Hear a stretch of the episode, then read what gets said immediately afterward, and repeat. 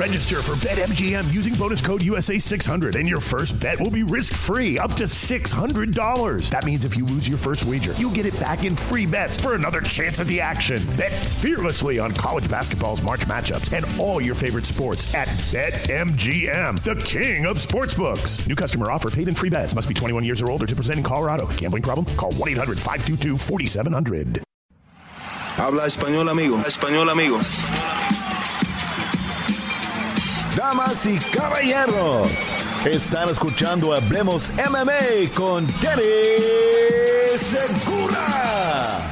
¿Qué tal a todos? Feliz año nuevo y bienvenidos al primer episodio del 2021 aquí en Hablemos MMA. Les habla Dani Segura, periodista de MMA Junkie USA Today Sports, como ya saben, el conductor, el host de este programa. En esta edición número 24 vamos a empezar con un resumen bien rapidito, bien cortico de Ryzen 26. Un evento que se va a cabo el 31 de diciembre en Japón, obviamente eh, no muy grande, no con los nombres más conocidos, especialmente en esta parte del mundo, pero de todas maneras tuvo un evento estelar muy importante con Kyoji Horiguchi, obviamente ex retador de UFC de título, ¿no? Eh, ex campeón de Bellator, ex campeón de Ryzen, ahora de nuevo campeón.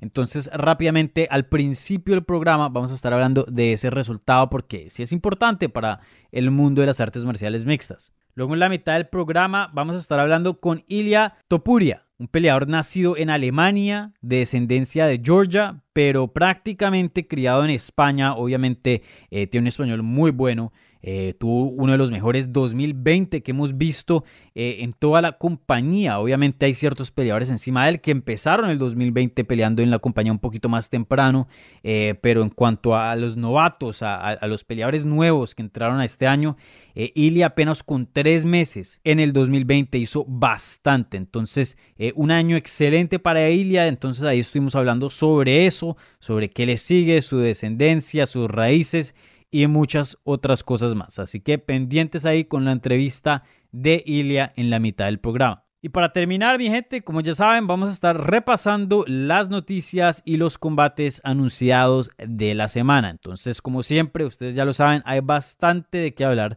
porque siempre está pasando algo en este mundo de las artes marciales mixtas. Bueno, así que sin más espera, hablemos MMA. Empezamos con un resumen bien corto de lo que vimos en Japón el 31 de diciembre en Saitama Super Arena Saitama, Japón. Ryzen 26, estas carteleras que esta promoción hace para festejar el año nuevo. Eh, por lo general son buenas y tienen nombres bien grandes y, bien conocidos, pero obviamente por la pandemia eh, tuvieron que usar prácticamente todo el talento de Japón y no pudieron usar mucho de los peleadores internacionales. Entonces, como aprendimos en el 2020, eh, cuando tu roster, eh, con los peleadores que puedes trabajar, eh, cuando ese número está limitado, pues no vemos los mejores eventos. Entonces yo creo que esto fue el caso y por eso de pronto algunas personas no estaban muy emocionadas del evento y, y de pronto no se habló mucho comparado a años anteriores.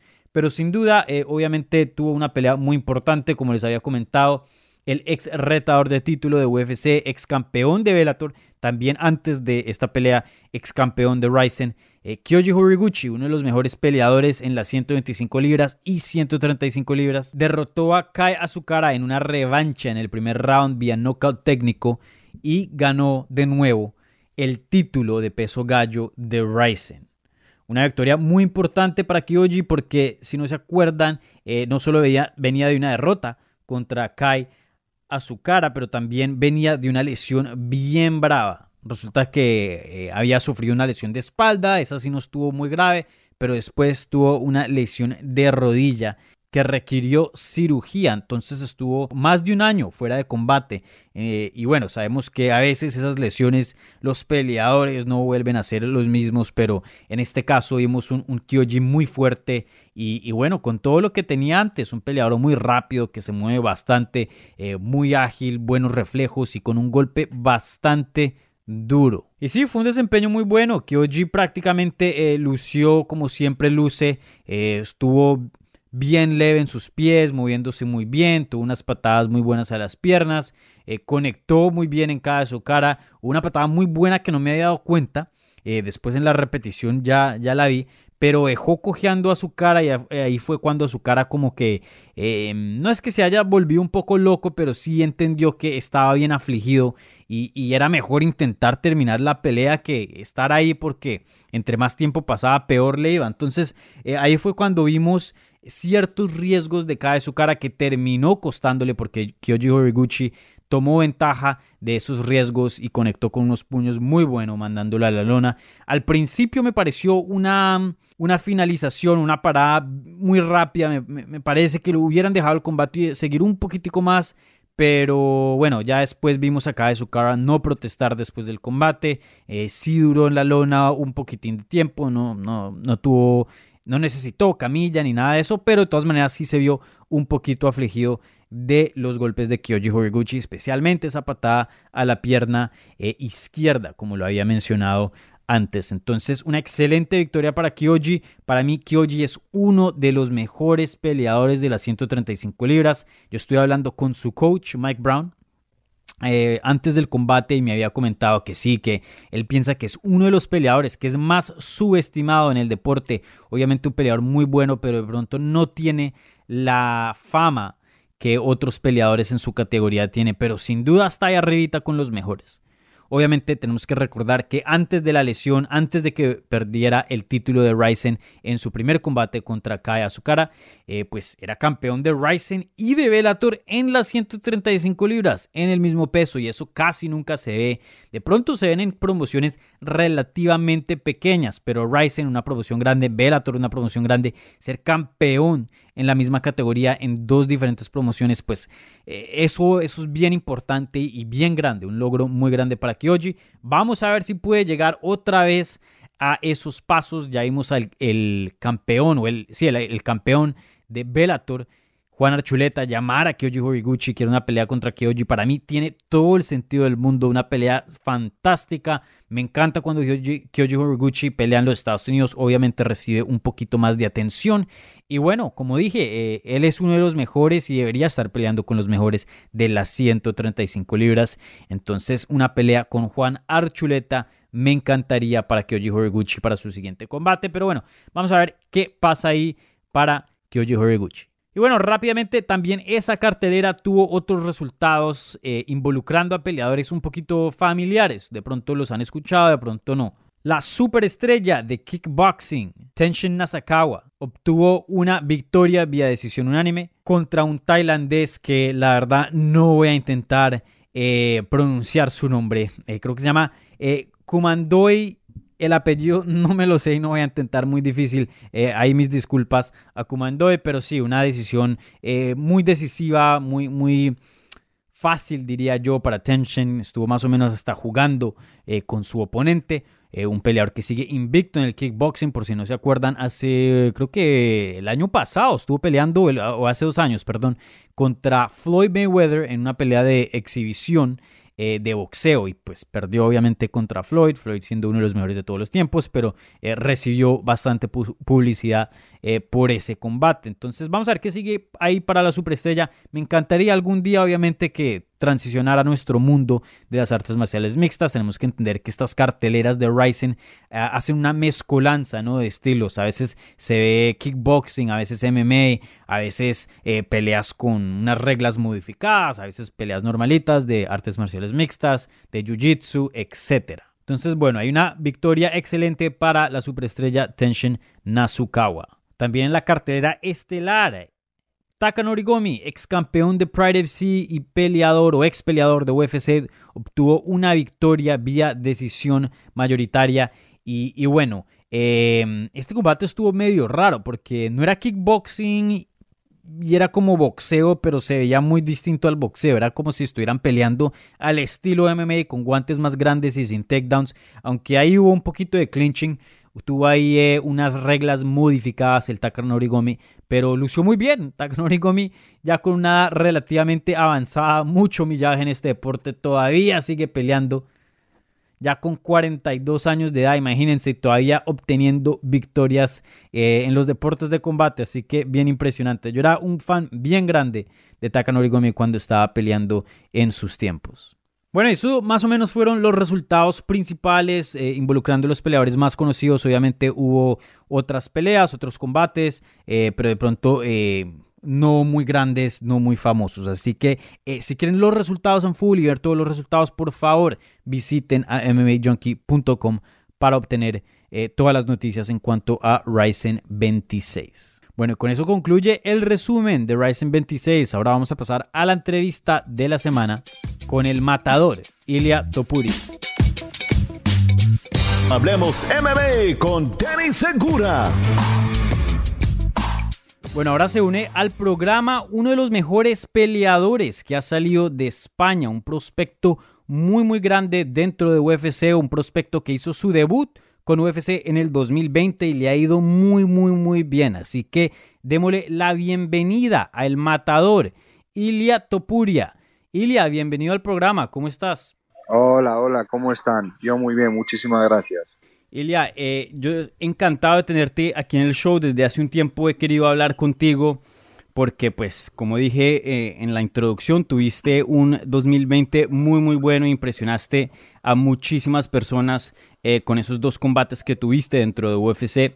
Pero antes de que hablemos de tu carrera, de las peleas, de qué se viene ahora en el 2021, eh, quería hablar un poquito sobre tus raíces, un poquito sobre tu background, porque siempre vemos que cuando estás en la jaula tienes ahí dos banderas, la, de España y la de Georgia. Entonces, eh, quería saber un poquito de, tus raíces, de dónde naciste y de tu familia. Bueno, primeramente, pues es un placer estar aquí hablando con, contigo. Y nada, mis raíces, mis padres son de, origen georgiano, pero nací en Alemania y, y, ahora pues vivo en España. Es un poco, es una historia un poco larga, pero he vivido un poco en, en, muchos lugares. pero raíces de, de, de, mis padres son georgianos, georgianos. Lo que pasa que yo como como profesional y toda mi carrera la hice en España y es por eso que salgo con las dos banderas. Ya, súper. ¿Y, cuánto tiempo llevas en España? Eh, llevo en España ocho años. Ah, ok. Ocho años. Entonces, desde que tenías como 15 años, ¿cierto? Tienes 23 sí, desde los, desde los 15 estoy viviendo en España, así es. Ah, ya, súper. Y, obviamente, eh, pues representas a, a, las dos banderas muy bien. Eh, ¿En qué momento te sentiste tú como parte español y, en qué momento te sentiste tú que, que puedes representar la bandera y, como que ese orgullo de, también eh, tener pues esa raíz española? Es algo que siento, ¿no? Porque yo, como te he dicho anteriormente, que como profesional y como peleador de las artes marciales mixtas me he curtido en España y todos mis amigos y, y todo lo que aprendí sobre las artes marciales fue en España, así que era mi deber representar a mis amigos, a mi familia y a mi equipo. Ya, súper. Y, bueno, sé que ahora estás entrenando con MMA Masters, ¿cierto? En Miami. Sí, estuve entrenando ahora para la última pelea en MMA Masters, ah, donde obtuvimos un trato excelente. La verdad que una experiencia maravillosa. Y el plan de mudarme fue que para acostumbrarme al horario y todo y probar también cosas nuevas. Claro. Que no siempre sea en el mismo lugar para aprender, porque siempre se puede aprender, porque siempre se puede aprender de todos. Así que nada, fue una, una buena experiencia. Claro, sí. Entonces, eh, tu último combate, ese fue el primer, la primera eh, pelea y primero, primer campamento que hiciste con MMA Masters. Sí, sí, sí, fue la primera pelea. Ah, vale, súper. Que me preparé en, Miami. Bien. Y, desde ahora en adelante me imagino que vas a seguir entrenando con ese equipo. Sí, sí, sí. Para más adelante también, cada vez que esté en Estados Unidos haciendo un campamento, será sin lugar a duda. Ya, súper. Y entonces, bueno, para peleas vas a estar aquí en Miami, pero en tu vida normal, cuando no tienes algún combate, no tienes eh, ningún campamento, ¿tú, ¿tú dónde vives? Vivo en España vivo en España, que es donde, a donde tengo a mi familia, a mi hijo, a mi equipo y a casi a todos mis amigos. Ya, súper, qué chévere. Yo tengo una prima en, en Barcelona. Eh, nada más he ido a Barcelona, no he ido a otras ciudades, pero de lo que conocí a través de Barcelona me, encanta mucho eh, España, ¿no? La comida, la gente, todo es delicioso, muy rico allá. España es, es impresionante. He viajado, como digo siempre, por todas las partes del mundo y España no tiene nada que envidiarle a ningún lugar del mundo. Sí, definitivamente. Y oye, eh, ¿sigues fútbol o no? Eh, mm, más o menos. No puedo decir que sí, tampoco puedo decir que no. Ahí estoy. Ajá. Ah, ok. ¿Pero tienes equipo de, de la liga o no? Eh, sí, soy, me, me, me, inclino más hacia el Real Madrid. Me, me, gusta más el Real Madrid porque es como que representa más, más España, ¿no? Es como que cuando juega Real Madrid es, es lo que siento. Eso no es sé. verdad. Sí, obviamente eh, un equipo eh, muy grande español. Yo le voy al Atlético de Madrid, entonces aquí estamos un poco de rivales, pero... También un gran equipo. Sí. Entonces, eh, bueno, eh, y ya hablando de tu carrera, obviamente eh, tuviste un 2020 muy bueno. Conseguiste sí. dos victorias muy impresionantes, una contra Yusef Salal y la otra contra Damon Jackson, ahorita en, en diciembre. Sí eh, te fue muy bien y luciste muy muy bien y usualmente cuando vemos a alguien que es nuevo de la compañía a veces pues les cuesta un poquito acoplarse y acostumbrarse a, al ritmo de UFC, la compañía, el calibre, sí. pero a ti te fue muy muy bien. ¿Tú esperabas un inicio eh, de esa manera, muy fuerte? Yo la verdad que esperaba un inicio mejor porque quería terminar mi primera pelea, pero por... No, no puedo decir que por mala suerte, pero la pelea no fue como, como yo quería porque ganamos, que fue lo, lo, más importante, pero no ganamos de la manera que yo quería. Yo quería terminar la pelea, que, que eso es como que representa mi estilo, el finalizar las peleas. Y cuando una pelea llega a los puntos, pues no, no, no, no me termina de, de poner contento, contento, ¿no? Al fin, al fin y al cabo es una victoria, pero yo quería conseguir la finalización. Claro, bueno. Y la verdad que pienso que que mucha gente se, se, piensa que han visto todo mi potencial, pero yo digo que todavía estoy lejos de demostrar mi potencial. A la gente le queda mucho más por ver y, y estoy ansioso, la verdad, de, de, del 2021. No puedo esperar de, de, mostrar el trabajo que he estado haciendo durante todos estos años sí. y la preparación que he tenido para estar a donde estoy hoy en día. Para muchos es como una sorpresa, para mí no es ninguna sorpresa, lo sabía desde el, primer día que comencé esto, que mi momento iba a llegar. Definitivamente, y no, y sí, estoy seguro que también todo el mundo en la promoción, los fans también están muy ansiosos de volverte a ver dentro del octágono. Y, y bueno, eh, algo muy interesante eh, que noté y lo has dicho en, también en varias entrevistas que he visto es, es, tu estilo. Tú tienes un estilo muy emocionante que te gusta marchar hacia adelante, castigas bastante y, y más o menos tú has hablado de, de, esa influencia que Canelo Álvarez, eh, obviamente un, un, gran boxeador, eh, ha tenido en tu carrera. Eh, ¿En qué punto de, de, tu carrera decidiste adoptar ese estilo y, y, y, traerlo a las artes marciales mixtas? Porque obviamente eh, pues Canelo está en el boxeo. Desde, la verdad que desde que empecé a entrenar boxeo, siempre me gustó Canelo Álvarez y, y siempre le, lo, le, seguí bastante. Y me gustaba, ¿no? Los cambios de niveles que hacía en el cuerpo, en la cabeza, y intentaba copiar siempre todo lo que podía y, y como dice, ¿no? que para copiar a los mejores tienes que tener las capacidades del mejor. Así que nada, espero que a la gente le haya gustado la pelea.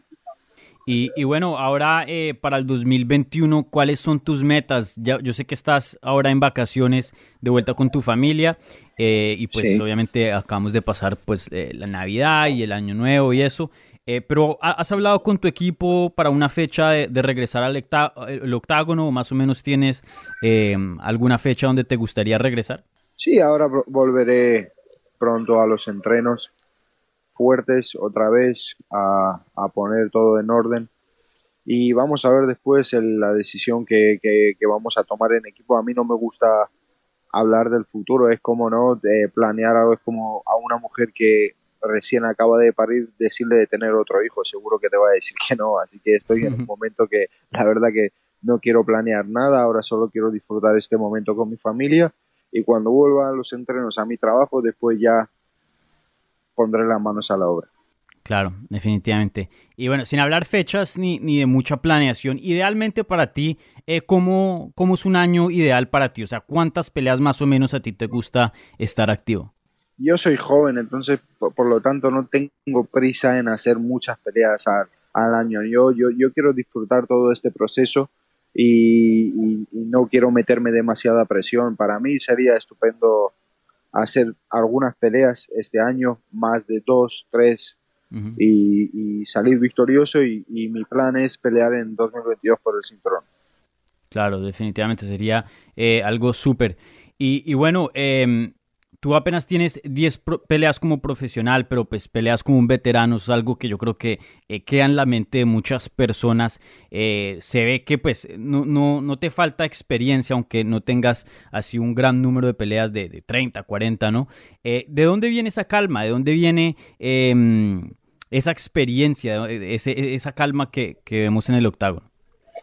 Pues no sé, yo creo que es de tantos años de, de, estar en el juego, ¿no? Porque ya cada vez que recuerdo, yo debuté como profesional cuando tenía 18 años. Entonces, yo, a mí, es como que experiencia no me falta, porque hoy en día tengo 23 años y, yo creo que hice bastante ya en mi carrera. Y, y no le temo a nadie en mi división, me, me dan igual todos, así tengan 30 peleas, 40 peleas, pienso que me mentalmente y físicamente estoy por encima de ellos y solo es cuestión de tiempo, ¿no? Necesito un poco más de tiempo para demostrarle al mundo que soy el mejor. Yo, yo lo sé y lo he estado diciendo desde hace mucho tiempo y ahora poco a poco estoy demostrando y respaldando mis palabras, ¿no? Y me queda un poco más para tener a, a toda la gente a mi lado y que, y que definitivamente confíen en mi palabra. Y, bueno, eh, yo sé que no te gusta planear eh, para el futuro, pero pues como periodistas y en los medios, eso siempre es lo que nos gusta hacer, ¿no? Eh, ¿Qué es lo que sigue, etcétera? Pero eh, en cuanto a oponentes, tu división es una de las mejores divisiones dentro de UFC, las 145 libras, muy, muy interesante. ¿Más o menos has visto o tienes algún tipo de matchup oponente que te gustaría pelear? No tiene que ser siguiente, pero de pronto en tu ascenso hacia el título, como quieres hacer? Hay, hay varios que me, que me, gustaría pelear con ellos. Yo lo que, lo que, lo, lo, que, a mí lo que más me interesa es se, seguir avanzando en los rankings, ¿no? Para poder obtener la pelea por el título lo antes posible. Así que, obviamente miro a gente que está por delante de mí en los rankings. Me gustaría pelear, no sé, con algún top 15, Bryce Mitchell, Edson Barbosa, no sé, todos los que estén. Realmente no sé ni, ni, ni, ni quiénes están en el ranking conozco muchos nombres a muchos luchadores de mi peso, pero no miro esos números que, que no sé. Yo sé que soy el mejor del mundo, así que al que me pongan por delante, pues lo tendré que vencer. No elijo a nadie, peleo. Yo peleo. Sí. Una con la Edson Barbosa me, me, me gusta mucho. Esa se, de, se, debería ser súper divertida, obviamente, teniendo sí. en cuenta los, los estilos de los dos. Sería muy buena. Sí, sería muy buena pelea en, en, en, en, el ojo de la de a la vista de la gente es como que una pelea difícil para mí, pero yo no veo una pelea difícil para mí. Mm. Y, y, bueno, me eh, veo con bastantes ventajas. Sí, no, definitivamente eh, tu estilo es, es muy bueno y, y, estás comprobando que eres uno de los mejores peleadores de esa división. Y, y oye, eh, otra preguntita más. Ahora mismo el campeón Alexander Volkanovski obviamente eh, ha lucido muy bien. Algunas personas han pensado que sus victorias sobre Max Holloway han sido un poco controversiales. Muchas personas, especialmente en la última, pensaron que, que Max Holloway ganó esa pelea. Eh, ¿Tú cómo ves el top de esa división? ¿Cómo ves al campeón ahora mismo? Eh, como lo, analizándole así como en cuanto a retos y eso. ¿qué, ¿qué, ves de él? ¿Qué te gusta y cuáles piensas que pueden ser ventajas para ti en, en el futuro si es que eh, cuando llegues al top él, él, sigue siendo campeón? Sí, bueno, como yo siempre digo, ¿no? En el UFC no hay peleas fáciles, todos son guerreros, todos son deportistas de altísimo nivel, están en la, en la primera, ¿no? Uh -huh. Como así para, por decirlo, ¿no? Están en la primera división, todos son muy buenos. Y el campeón, pues, ¿qué puedo decir yo?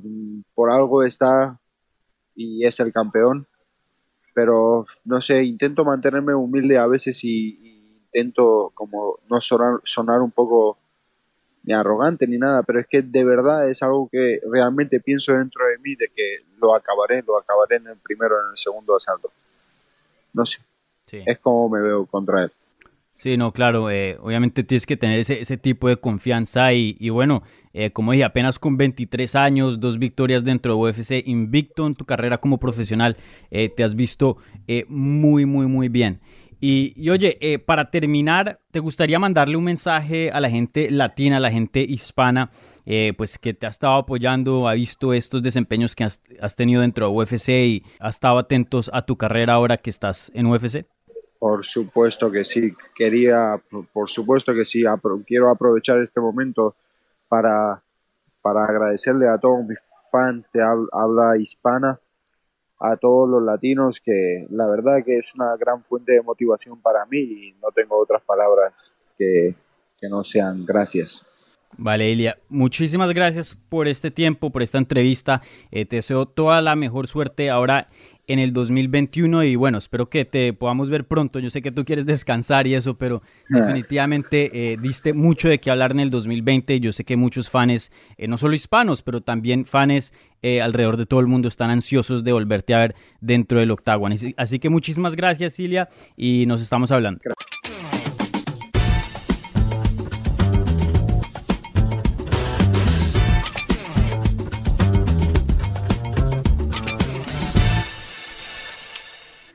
Noticias. Esta es la parte del programa donde analizamos las noticias y los combates anunciados o cancelados de la semana. Ahora, les advierto, este segmento va a ser un poquito diferente, un poco distinto a los pasados, porque obviamente como tuvimos el último episodio, lo mejor del 2020, un episodio dedicado a los mejores momentos del 2020 que estuvimos ahí hablando con Rodrigo del Campo, eh, pues no tuvimos esa parte donde hablábamos de las noticias, entonces hubo varias noticias que pasaron en el transcurso de esa semana que no se anunciaron en ese programa y obviamente cosas muy grandes que pues toca hablar, ¿no? Entonces eh, las pasamos para esta edición. Así que va, va, a haber un poquito de híbrido entre noticias de dos semanas eh, para que sepan, ¿vale? Entonces aquí les mando la primera. Resulta que Dana White, hablando con The Schmo, dijo que UFC está trabajando para hacer un combate entre Jorge Masvidal y Colby Covington.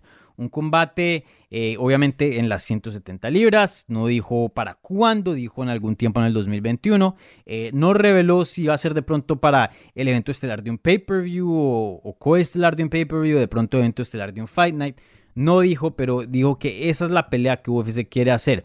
Jorge Masvidal contra Colby Covington. Ahora, Dana White dijo, y yo no estoy diciendo, estoy diciendo lo que dijo Dana White, que piensa, que no cree que Jorge Masvidal quiere ese combate porque por el estilo contra Colby Covington no es una pelea que le favorece pero aún así están intentando para poder hacer ese combate entre esos dos. Obviamente tiene una historia muy larga, esos dos se odian, eran amigos, eh, también entrenaban juntos, estaban en el mismo equipo, pero eh, pues ahí pasaron varias cosas y los dos prácticamente se volvieron enemigos y, no voy a decir que se odian, es una palabra muy muy fuerte, pero eh, si no se odian están cerquita, porque la verdad que no se llevan bien para nada.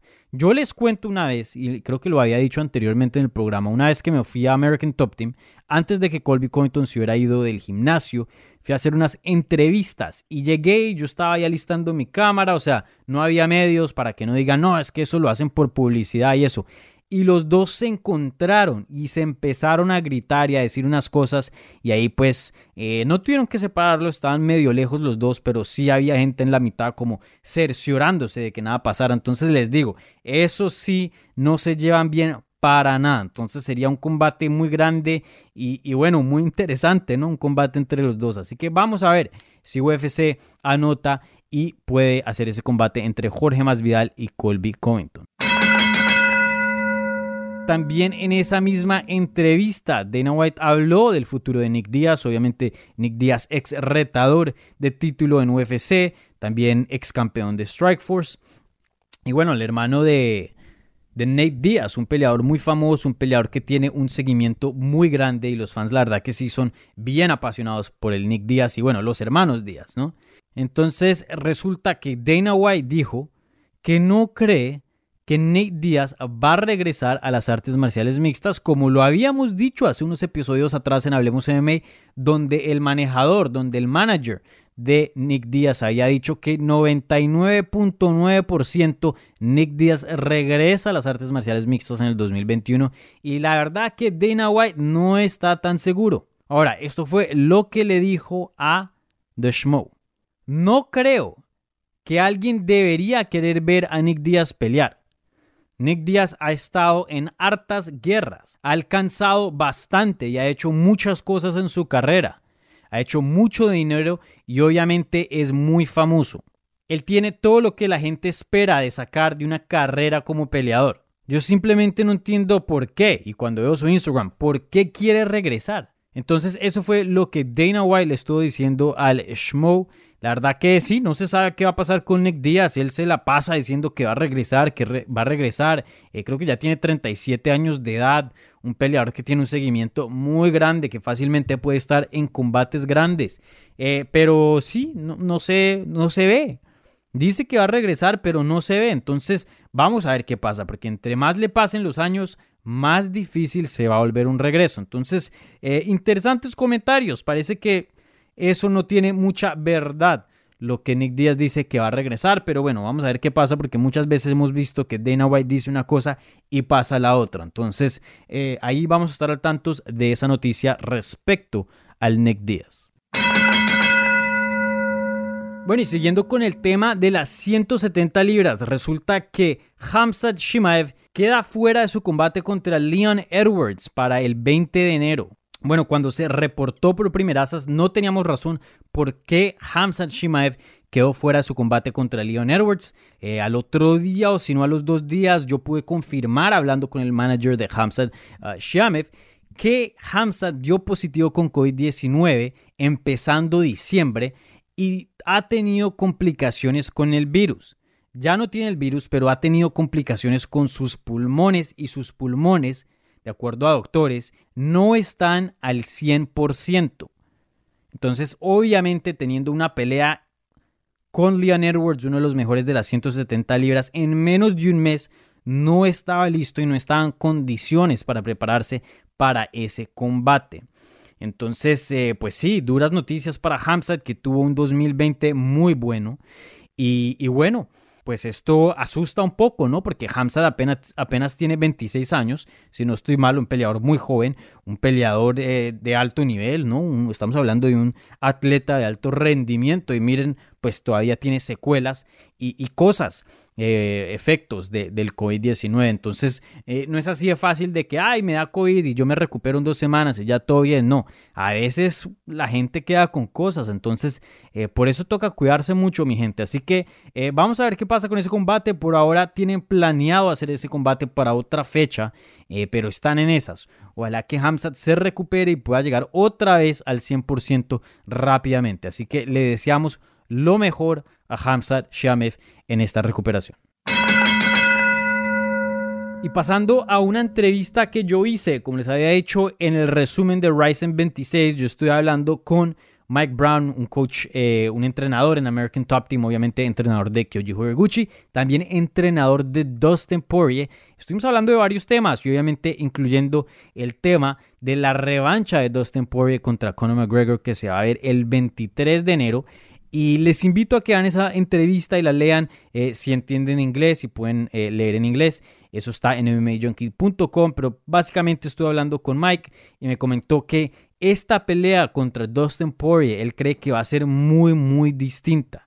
Ahora, es el entrenador de Dustin Poirier, entonces, pues obviamente tenemos que esperar que va a apoyar a, Dustin y va a apoyar a su estudiante. Eh, pero eso no quiere decir que eh, no se puede escuchar sus puntos, a ver qué dice. Y me pareció unos puntos muy buenos. Primero que todo dijo cuando peleó con Connor en ese tiempo, que eso fue hace muchos años, en el 2014, imagínense, no se sabía mucho de Conor McGregor y eso era verdad. Conor McGregor estaba finalizando sus peleas súper rápido, eh, apenas llevaba un poco número de peleas dentro de UFC cuando iba a pelear contra Dustin. Entonces no tenían mucha información sobre Conor. Entonces dijo, ahora es muy diferente porque él ha peleado bastante y lo hemos estudiado bastante. O sea, tenemos bastante que ver y sabemos ahora bien quién es Conor McGregor, que antes, en el 2014, no se sabía mucho, había mucho misterio, entonces eso fue un punto muy interesante. El segundo punto que también eh, me pareció em, bien interesante fue que dijo que Dustin Poirier ahora tiene mucho más aguante en las 155 libras. Y eso es verdad. No nos podemos olvidar que cuando pelearon ellos dos, la primera vez fue en las 145 libras donde Dustin Poirier fue finalizado. Y ha tenido ciertos problemas el Dustin Poirier anteriormente en las 145 libras. Ahora, en las 155 libras hemos visto un animal completamente diferente. Hemos visto el que se para a intercambiar golpes con nada más y nada menos que Justin Gagey, Dan Hooker, Eddie Álvarez. Entonces es un peleador que pues hemos visto que ha comprobado, ¿no? Que, que, tiene bastante aguante. Entonces esos dos puntos me los dio el Mike Brown y la verdad que me parecen válidos. Esa, revancha con Conor McGregor me parece un combate muy interesante. Y bueno, él ahí entró en más detalle, así que los invito a que visiten ese artículo en mmajunkie.com. También pueden ir a mi Twitter y encontrarlo ahí. Bueno, pasando a Bellator, resulta que Josh Barnett y Tito Ortiz han mostrado interés en ser una de las últimas peleas para el legendario Fedor Emelianenko. Ahora, sabemos que Fedor está en Bellator y está haciendo este tour de retiro, ¿no? Un tour donde se sabe que ya está terminando la carrera, se sabe que estas son sus últimas peleas. Entonces eh, van a celebrarlo, van a celebrarlo y van a tenerle combates chéveres, combates buenos y hacer eventos grandes y, y hacer este evento especial, ¿no? Las últimas peleas de la leyenda de Fedor Emelianenko. Entonces, con eso en mente, eh, se han presentado opciones interesantes y muchas personas han estado hablando de, muchos eh, peleadores. Se habló de Fabricio Verdún por un tiempo cuando era agente libre, pero terminó firmando con PFL. Entonces, bueno, prácticamente podemos eliminar esa opción, aunque uno nunca sabe, de pronto hacen ahí un trato, quién sabe. Eh, pero sí, resulta que Tito Ortiz, que creo que tiene una pelea en Combate Américas en su contrato, pero estoy seguro que Combate Américas haría ahí un trato. Le interesa esa, pelea con Fedor. Y Josh Barnett, que si no estoy mal, está con Bellator, no sé el contrato de él cómo va, eh, hace harto que no pelea, también mostró interés. Entonces, la verdad que para mí me gustan esos dos nombres. La verdad me gusta más el de Tito Ortiz porque me parece Tito un, oponente más adecuado para el nivel de Fedor.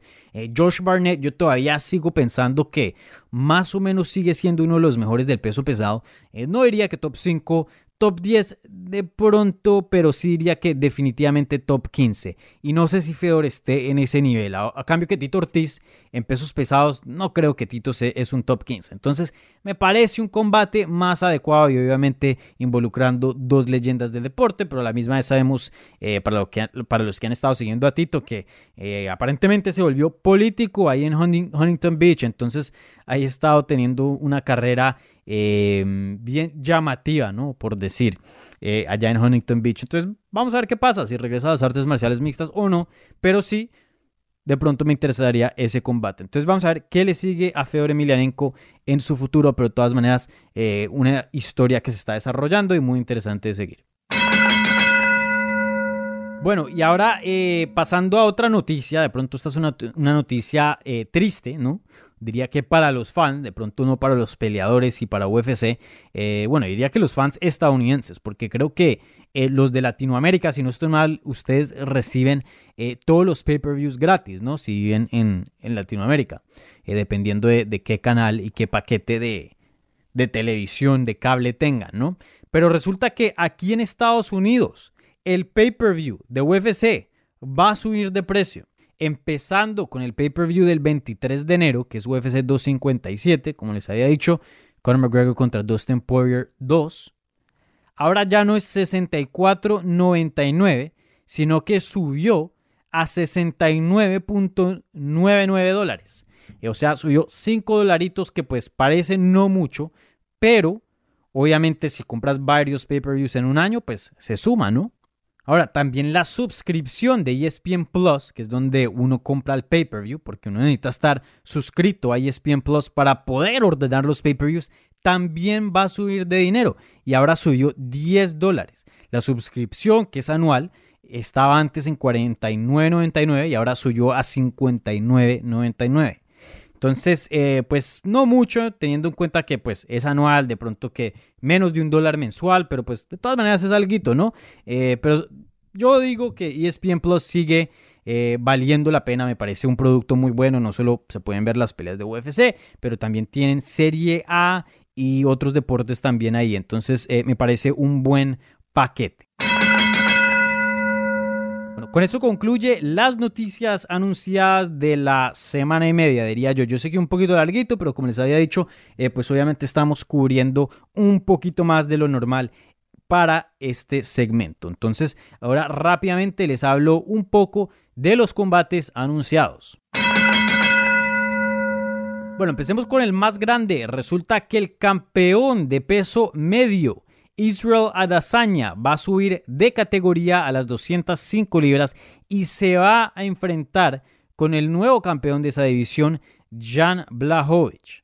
Esta pelea ha sido planillada para el 6 de marzo en UFC 259. Dana White anunció eso con ESPN y, bueno, una noticia grande, una noticia que de pronto se esperaba, ¿no? Se había hablado bastante del interés que Israel ha tenido en los últimos años de subir a las 205 libras. Igualmente eh, con Jan Blachowicz, él ya había dicho que sí, que yo me le mido, que venga a ver a las 205 libras a ver qué pasa. Y aquí le compruebo que él es muy flaquito para esta división. Entonces, eh, pues ya se sabía que había algo, ¿no? ¿no? No, nada estaba certero, pero se sabía que podía pasar y bueno, ya pasó.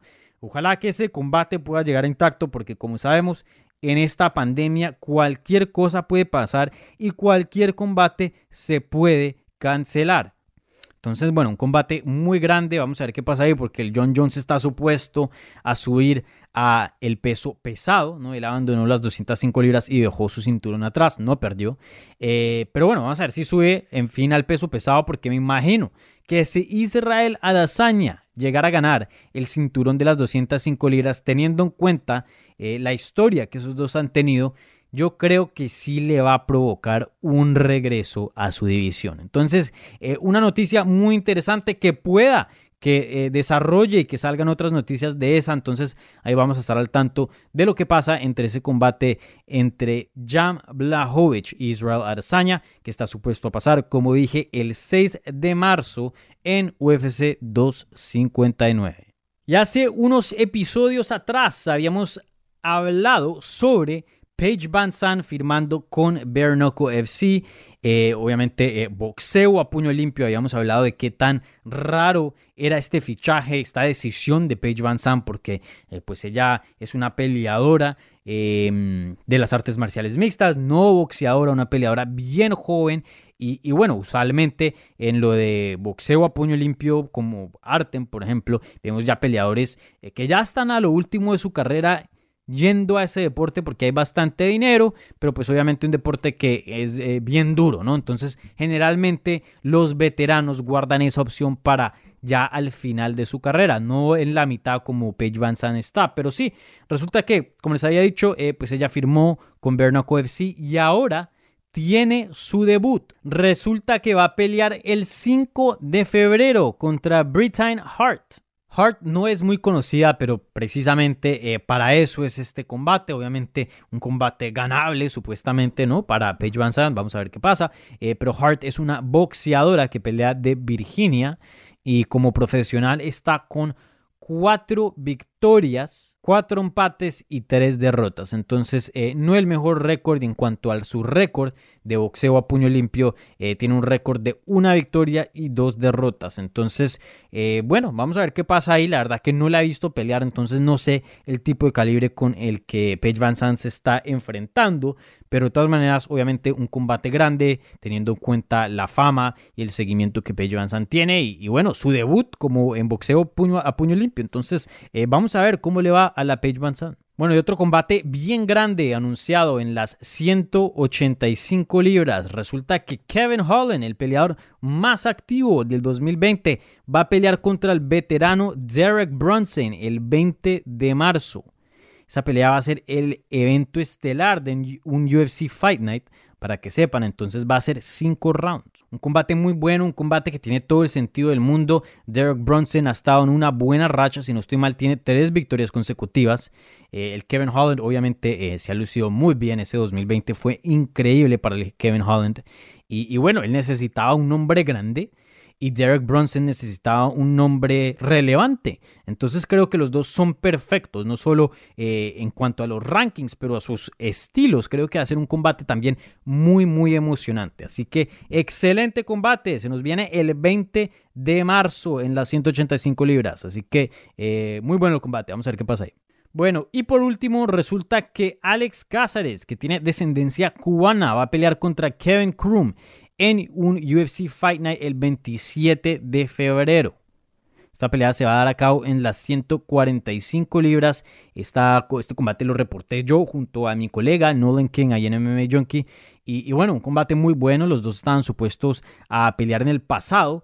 Eh, Alex Cáceres estaba supuesto a pelear en agosto, su oponente eh, tuvo que salirse del combate, luego ahí pusieron a Krum por unos, creo que un día estuvo en ese combate y luego lo sacaron del combate y pusieron a otro y le dieron a Krum otro oponente eh, ya en septiembre, no sé por qué no estaba listo para agosto, pero sí, los dos estaban supuestos a pelear, aunque sea por un día en agosto, entonces otra vez vuelven a visitar ese combate entre sus dos peleadores, una pelea muy buena me parece a mí, y bueno, el, estilo de Alex Cáceres siempre me ha gustado eh, tiene un estilo muy bacano, un jiu-jitsu muy bueno, un boxeo excelente y, bueno, pelea muy bien. Entonces, eh, vamos a ver qué pasa ahí entre esos dos peleadores. Bueno, y con eso concluye los combates anunciados y las últimas noticias en el mundo de las artes marciales mixtas.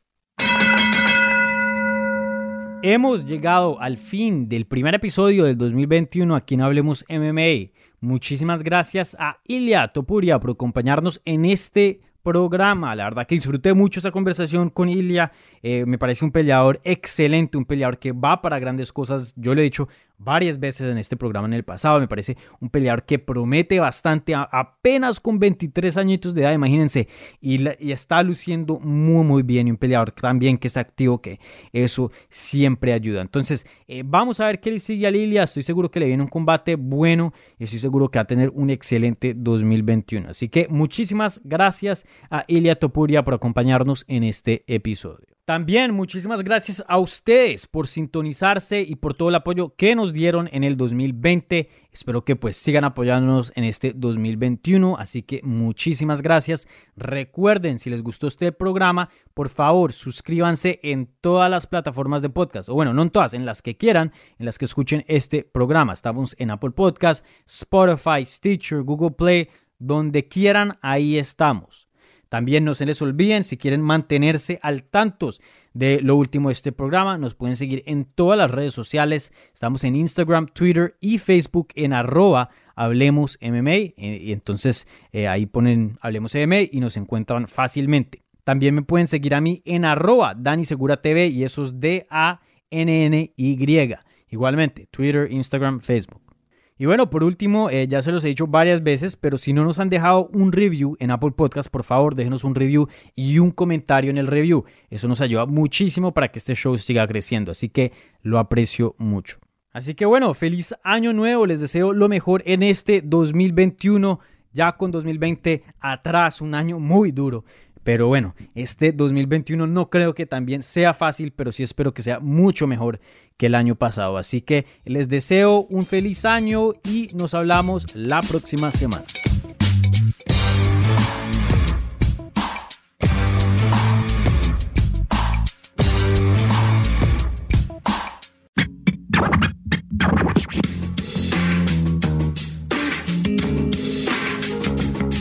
Gracias por escuchar Hablemos MMA. Si les gustó el show, los invitamos a que se suscriban en su plataforma favorita de podcast para recibir episodios semanales. También déjanos tu review o cualquier comentario. Pueden seguir Hablemos MMA en Twitter, Instagram y Facebook en arroba Hablemos MMA. Y me pueden seguir a mí en arroba Dani Segura TV. Hablamos la próxima semana.